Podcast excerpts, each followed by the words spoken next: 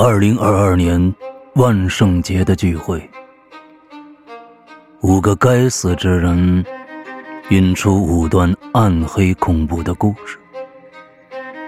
善恶到头终有报，不是不报，时候未到。可我们不禁要问：老天爷，你要等到什么时候啊？现在你听到的是《哈喽怪谈》万圣节特别节目《该死的聚会》，作者楼小楼、刘诗阳，由刘诗阳播讲。第一集，保姆。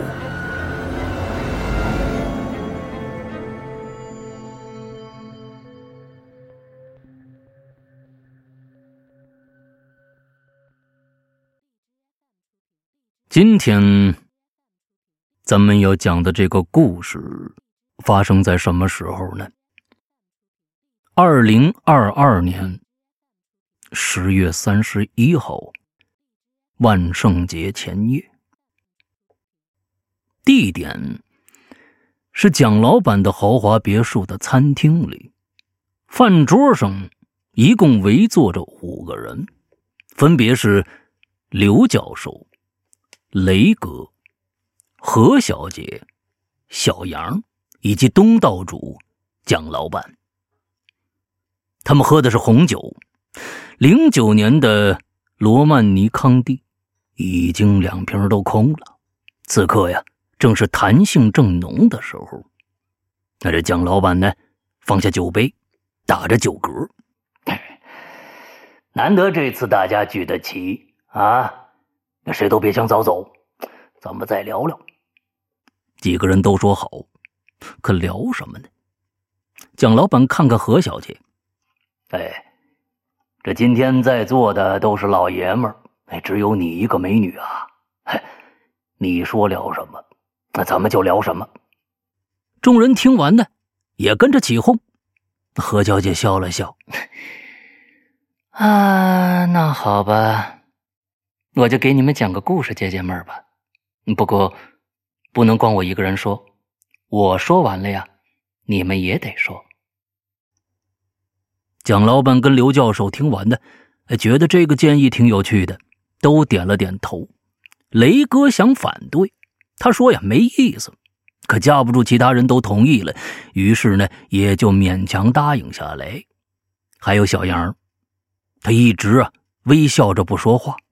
眼神呢，透露出看热闹的神情。看样子，他也同意了。所有人都盯着何小姐，她今年大约四十岁左右，保养的挺好，再加上啊，穿着时髦，看起来呀，也就三十岁。何小姐见众人都不说话了，这才开讲：“我女儿啊。”今年七岁，小名叫彤彤。蒋总上次见过啊，长得特别像他爸。生他的时候啊，我老公不在身边，调去上海出差了。两年前呢，刚调回来，这还亏得刘教授帮忙了。前年呢，我跟几个合伙人呢，开了一家会计事务所，那工作呀，一直挺忙的。彤彤呢，是我们家保姆带的。那个阿姨姓张，五十多岁，老家好像是吉林白山的吧。这个阿姨呀，一八年来的我们家，那那个时候啊，彤彤刚两岁。阿姨人特别勤快，对彤彤也很用心，只是她做的饭呢，我吃不大惯。当时彤彤正在语言发育期呢，我就提醒阿姨说：“你尽量啊说普通话。”阿姨本身就不太爱说话，后来呀，干脆就不说了。那时候我白天所里事儿特别的多，晚上都是半夜才回去。彤彤在自己的儿童房睡，阿姨呢睡在隔壁的房间，方便照顾嘛。我呢。回来的早，彤彤就跟我在卧室睡。也不知怎么搞的，彤彤很反感跟我去卧室睡觉。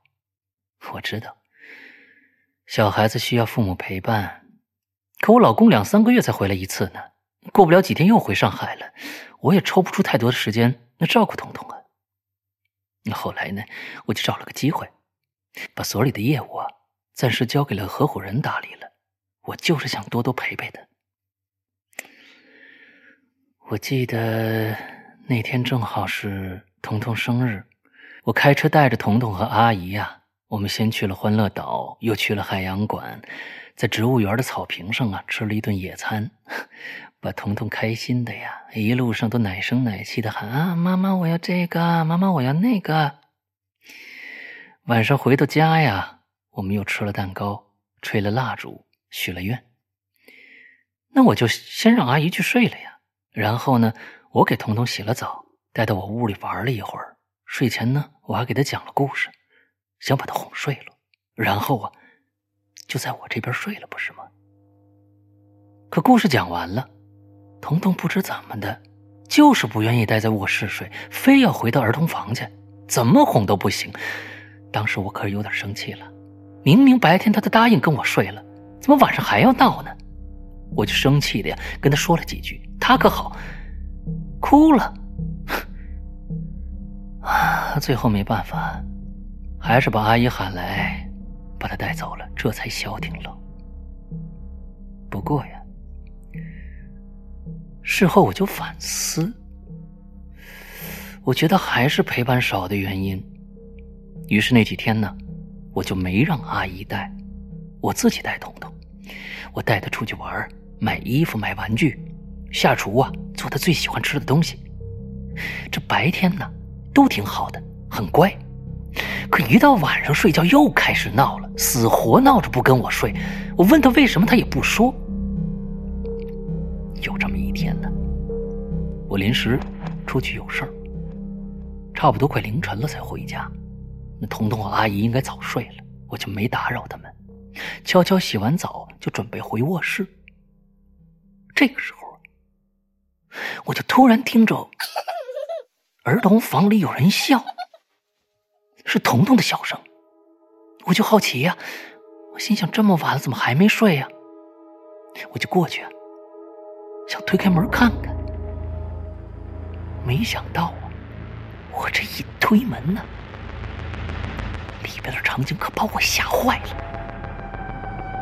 当时啊，房间里的荧光灯很暗，彤彤趴在他小床上，身子探出了床沿儿，伸头正往床底下看呢。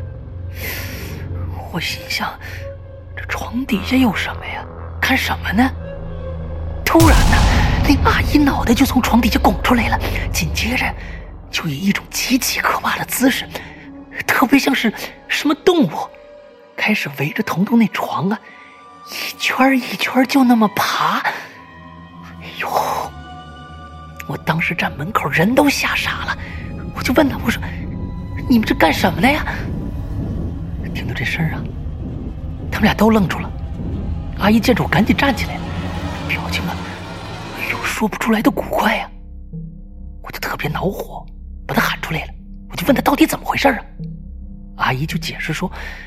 说他和彤彤做游戏呢，我心想这是什么游戏呀？第二天，我就找这阿姨谈了一次，我告诉她，她这样会把彤彤吓坏的。那阿姨呀，就一直点头，说以后不会了。可我还是不放心呢，我就特意观察了几天，还好，没再发生那个事儿了。可是啊，也就没几天。那天呢，我在书房准备审计材料，彤彤推门就进来了，摇摇晃晃在我房间里转了一圈，那没理我，然后就出去了。我忙着也没顾上他。不过又过了几分钟，又有人推门进来了。我转头一看，还是彤彤，我就问他：“彤彤，你干嘛呀？”好像没看着我似的，眼睛里东张西望，好像是找什么东西，我就拉住他，问他找什么呢？彤彤这才看了看我，刚要说话呢，这阿姨可就进来了，一把把彤彤可就拉出去了。我当时觉得这里面有问题啊。等忙完事儿，睡觉的时候，我就去了一趟儿童房。彤彤还没睡呢，床上玩一玩具呢，我就问他：“阿姨呢？”彤彤摇摇头说：“他不知道。”我又问他：“刚才你去妈妈书房干什么呀？找什么呢？”彤彤眨了眨眼睛，想了一会儿说：“说他不记得。”我觉得呀，他不是不记得了，就是不想告诉我。我还注意到啊，彤彤好像有什么心事。因为，无论我怎么逗他、哄他，他都开心不起来，一副心事重重的样子。我当时就换了一种问法，我说：“今天晚上彤彤要不要跟妈妈去卧室睡呀？”彤彤听完立马摇头说：“不去。”我就问他：“我说为什么呀？你告诉妈妈。”在那犹豫了半天。突然跟我说：“他说，妈妈，我害怕。”我一愣啊，赶紧说：“宝宝不怕不怕啊，有妈妈在呢啊！”我就赶紧把他抱在怀里了。哎呦，心里别提多难受了。那小孩子是不会撒谎的，一定是心里装着事儿呢。我就指着隔壁房间，我小声问：“彤彤啊，你是不是害怕那个阿姨呀？”是她不让你说的，对不对？彤彤开始摇头，最后啊，好像憋了特别特别久，终于说出来。他贴在我耳边，小声说：“妈妈，我害怕你。”彤彤这话。让我身上一抖啊！可再问他，死活就不说了。问多了他就闹。哎呦，把我愁的几天几夜都没睡好啊！只要一闭上眼睛，脑子里反复就出现他那句：“妈，我害怕你。”可可我是他妈呀，他害怕我干什么呢？这晚上啊，我越想越觉得哪儿有问题。不是彤彤的问题，就是这阿姨的问题。正好啊，我老公给我打电话来了，我就把家里的事儿告诉他了。他那个人一直没心没肺的，说我想多了。半夜里头，我真的睡不着。我去了一趟卫生间，出来的时候啊，我就不放心。我又去了一趟儿童房，彤彤当时已经睡了，我就趴在他床边看了他很长时间，心里一阵一阵的难受。不知不觉呀，我也趴在床边睡过去了。也不知道过了多久，我就被一个声音吵醒了。我听着彤彤在那说话。开始我以为呀，他跟我说话。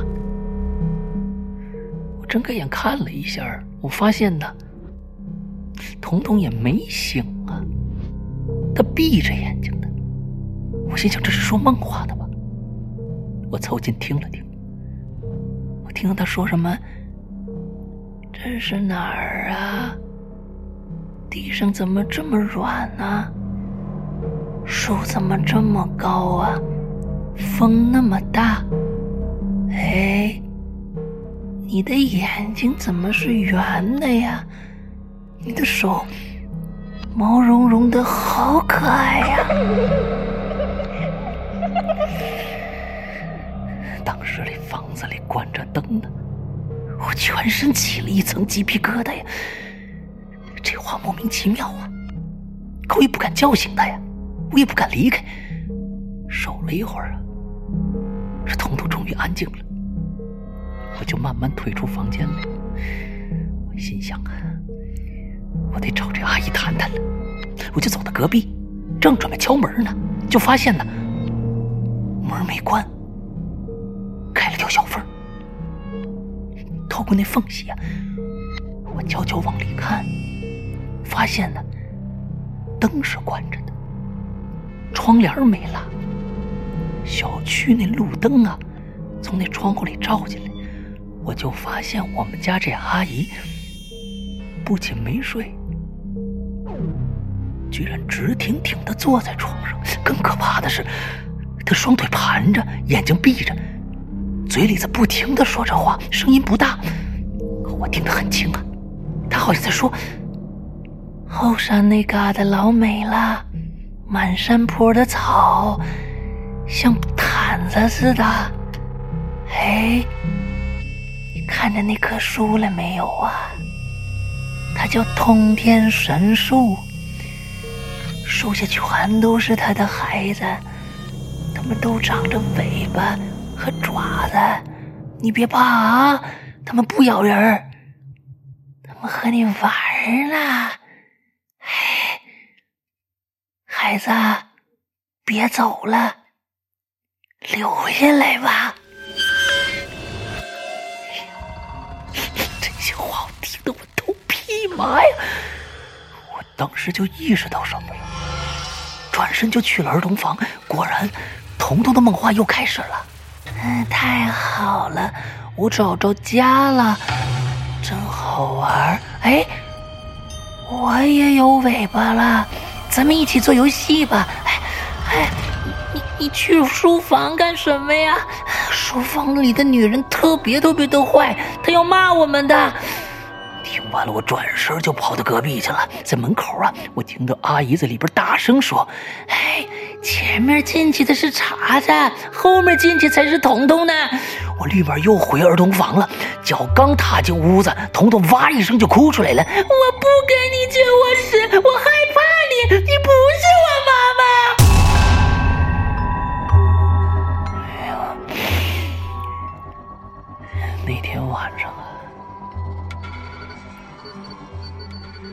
就在他们俩这样的梦话里头来回折腾，都快把我吓死了。没等到天亮，我就收拾东西，带着彤彤啊，开车去了我妈家。一路上我心都在跳啊，彤彤当然不知道发生什么事儿了，还闹着说要回去找阿姨呢。哎呀！在我妈那儿安顿好了，我就给我老公打电话，让他今天无论如何得回来，不然就离婚。他估计也感觉到家里出什么事儿了，当天晚上就坐着飞机赶回来了。晚上我们俩见了面，我就把家里事儿原原本本告诉他了。当时啊我妈也在场，他们俩都听傻了。我老公就问我说：“这保姆到底什么来历呀？”于是，我就把怎么遇见这个保姆的前前后后就告诉他们了。我记得特别清楚，那是一九年年初的时候，那天儿啊特别的冷。有一天呢，我去那个小区的母婴店呢买东西，出来以后啊，就遇到一个中年女人向我打听路，就问我滨江小道怎么走。我就给她指了指大概的方向，他听完以后啊，也没离开，还是跟着我，嘴里一直念叨，说她什么来这儿找她老公来了。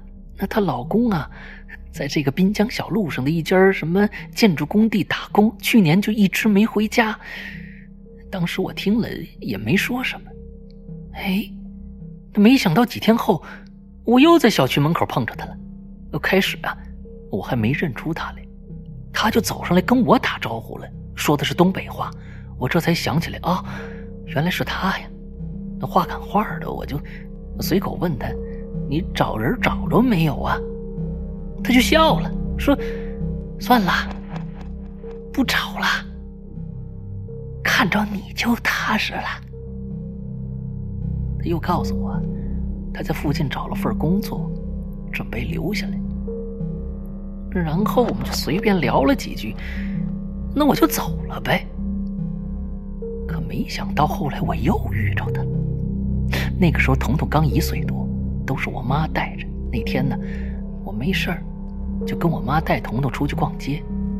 在街上啊，我们推着那个婴儿车往前走，这彤彤也不知道怎么搞的，没来由就哭起来了，怎么哄都不行，给我急坏了。就在这个时候，那个女的就出现了，还走过来，还那么热情，看着我就笑。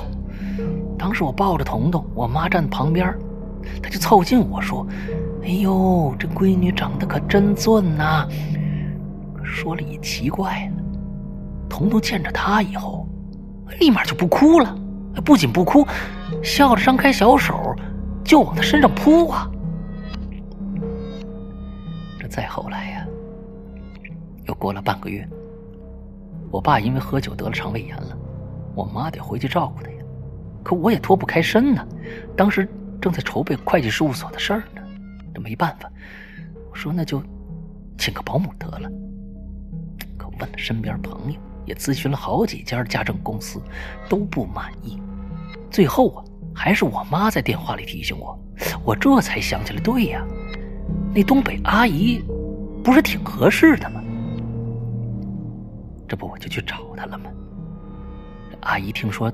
要让我当保姆，当时很爽快就答应了，连工资都没提。于是啊，很快他就来家带彤彤了，一直到现在出事当时我老公听完讲述以后啊，脸色都变了，他一定在心里埋怨我。那他可我有什么办法呀？我心想，你又不在我身边。妈呀，就在旁边一个劲儿的自责，说她不应该当初提醒这个。本来以为请了尊菩萨，没想到请来个请来个鬼。他心想啊，家里那阿姨呀，会不会是被什么东西上身了？我老公说不像，他说呀，他有个同事也是东北的，有一次啊，跟他们聊过跳大神的事儿，估计呀，家里这阿姨呀，应该就是干跳大神这回事儿的。哎呦！我听完了，心里乱极了。我起身去客厅，我就看着彤彤啊，正趴在沙发上拿着彩笔画画呢。这孩子最喜欢画画了。我就在他身边坐下来了，我老公也跟过来了，坐在我身边。我们俩也没说话，都看着彤彤。哎呀，他安慰了我几句，突然就问：“他说，老婆。”你是不是得罪什么人了？我一愣，我说你什么意思啊？你说那个阿姨啊？她不知可否的点了点头。我哼了一声，我对的挺好的，彤彤也挺喜欢的。他再说了，每个月工资一分钱不少他的呀。睡觉的时候啊，我跟老公又聊起这事儿了。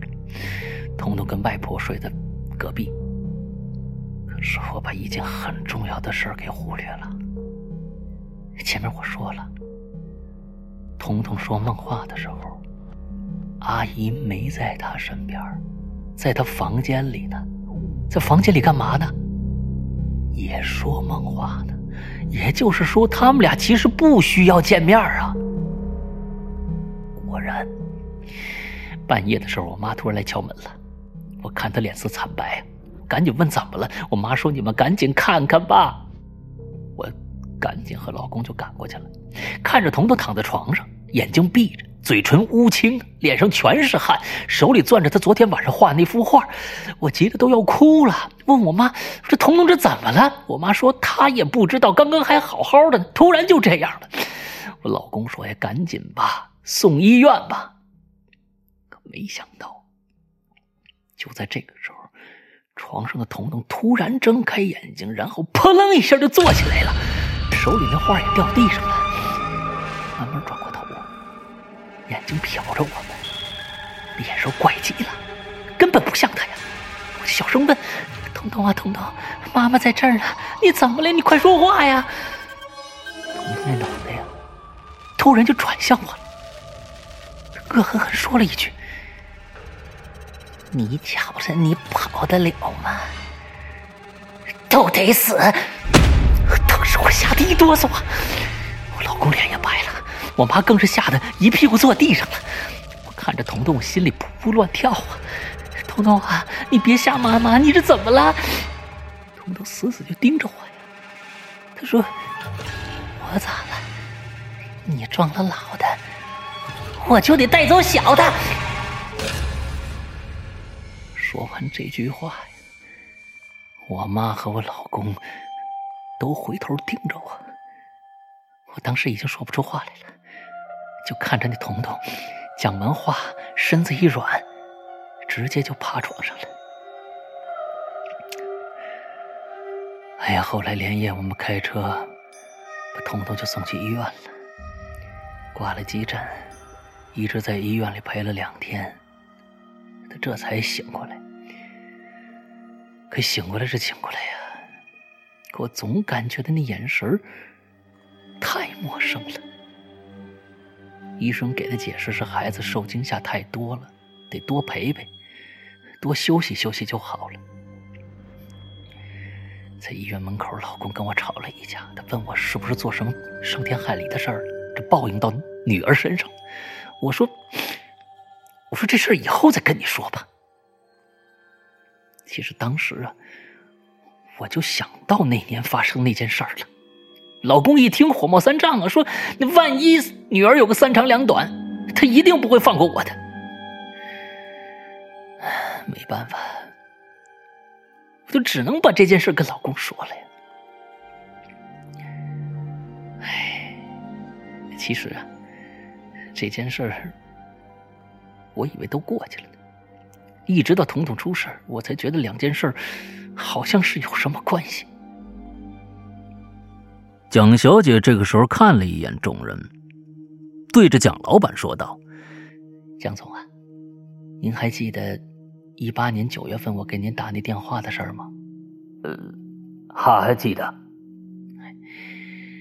那天呢，我开车出门办件事儿，就在江滨小道附近。”这不小心我就撞了个人儿，那这人当时骑了一辆电动车呀，从东往西走，我正好车拐弯呢，我就没看着，一下就撞上了，哎呦，把我吓得，我下车一看呢，我看那人呢躺在地上，电动车呀倒在路边当时其实我就慌了，我赶紧就给蒋总打了电话，我就跟蒋总说，我说一个臭打工的，你骑车也不看路，是不是？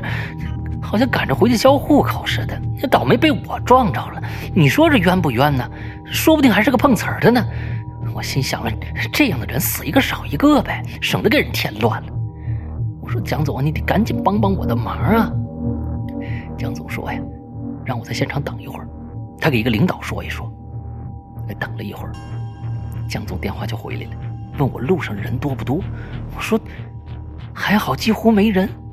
不过有个摄像头正对着我的车呢，肯定拍下来了。要说人家还是蒋老板厉害，他说让我赶紧走，其他的事儿啊他已经打点好了，只要没什么目击者呀，其他的都不要紧，让我赶紧走。挂了电话，我走过去，我看了看那男的，他穿着一身工地里的那种迷彩服，躺在地上一动不动的。不过呀，我能看出来，他还有气儿。我心想了，这种人要是醒了，还不知道得讹多少钱呢。我又四下看了看，哎呦，发现呢，咱们真是没少积德，老天庇佑啊！奇了怪了，大白天一个人都没有，我这心里啊一阵窃喜，我立开着车立马就走了。后来呀，这事儿也就过去了呀。啊，当然了，我知道这事儿多亏了蒋老板了。不过呀，蒋老板，我在其他事儿上也帮您了哈。那是自然，那是自然。哎呦，我老公听完上面我说那事儿啊，半天没说话，在车里一直抽烟。那天下午啊，我们俩开车回了市里。等我们到家的时候，开门一看，我们那阿姨呀。不见了，跟她有关的东西全都不见了。可是，我发现她留了一张字条在彤彤的房间里，这张字条啊，是写在彤彤画过的一张画上的，背面写了一段话。他说：“小何，当你看着这张字的时候，我已经回东北老家了。你做过的事儿，你自己心里清楚。你相信恶有恶报吗？总之，我信。别以为我走了，事儿就完了。”切！我把那纸啊翻过来，那应该是彤彤画的什么全家福一类的画画上啊有四个人坐在餐桌旁，餐桌外边呢站着一个用什么黑色油笔反复画的那么一个好像是影子一类的东西，还有眼睛，还有嘴，可那嘴好像在笑，我看的挺瘆人的。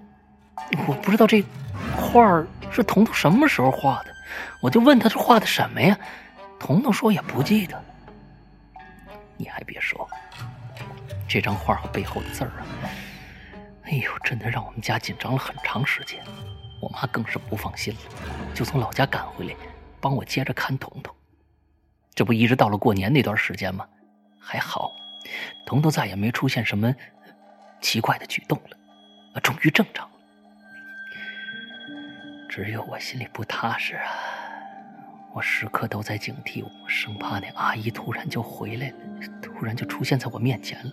别说出现了，就是她藏在某个地方，再用那种邪术让彤彤说梦话，我想，我肯定就疯了呀！还好啊，哎呦，这些都没发生过。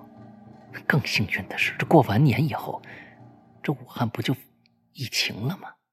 当时大家都很紧张，可我暗暗松了口气儿。他想来我这儿啊，不可能了。哎呀，今年彤彤已经读二年级了，这不，前几天还闹着说要学舞蹈呢。我还说他呢，你小时候不喜欢画画吗？他说不记得了。谢天谢地，不记得最好。好了。我讲完了。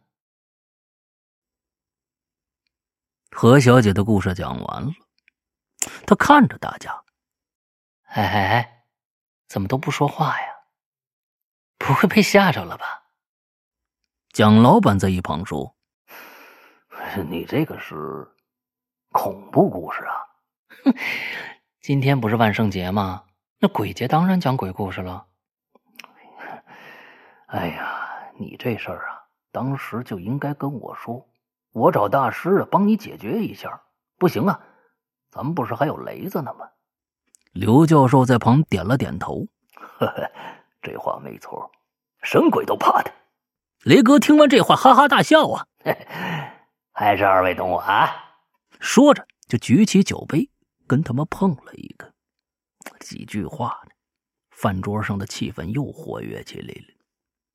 闹了一阵以后呢，何小姐提醒道：“哎，开始我可说好了啊，每个人都讲一个，不许赖皮啊。”几个男人听完以后互相推诿，最后啊，那蒋老板笑了笑：“ 行行行，那我来讲一个，而且啊，也挺恐怖的。”于是，蒋老板的故事开始了。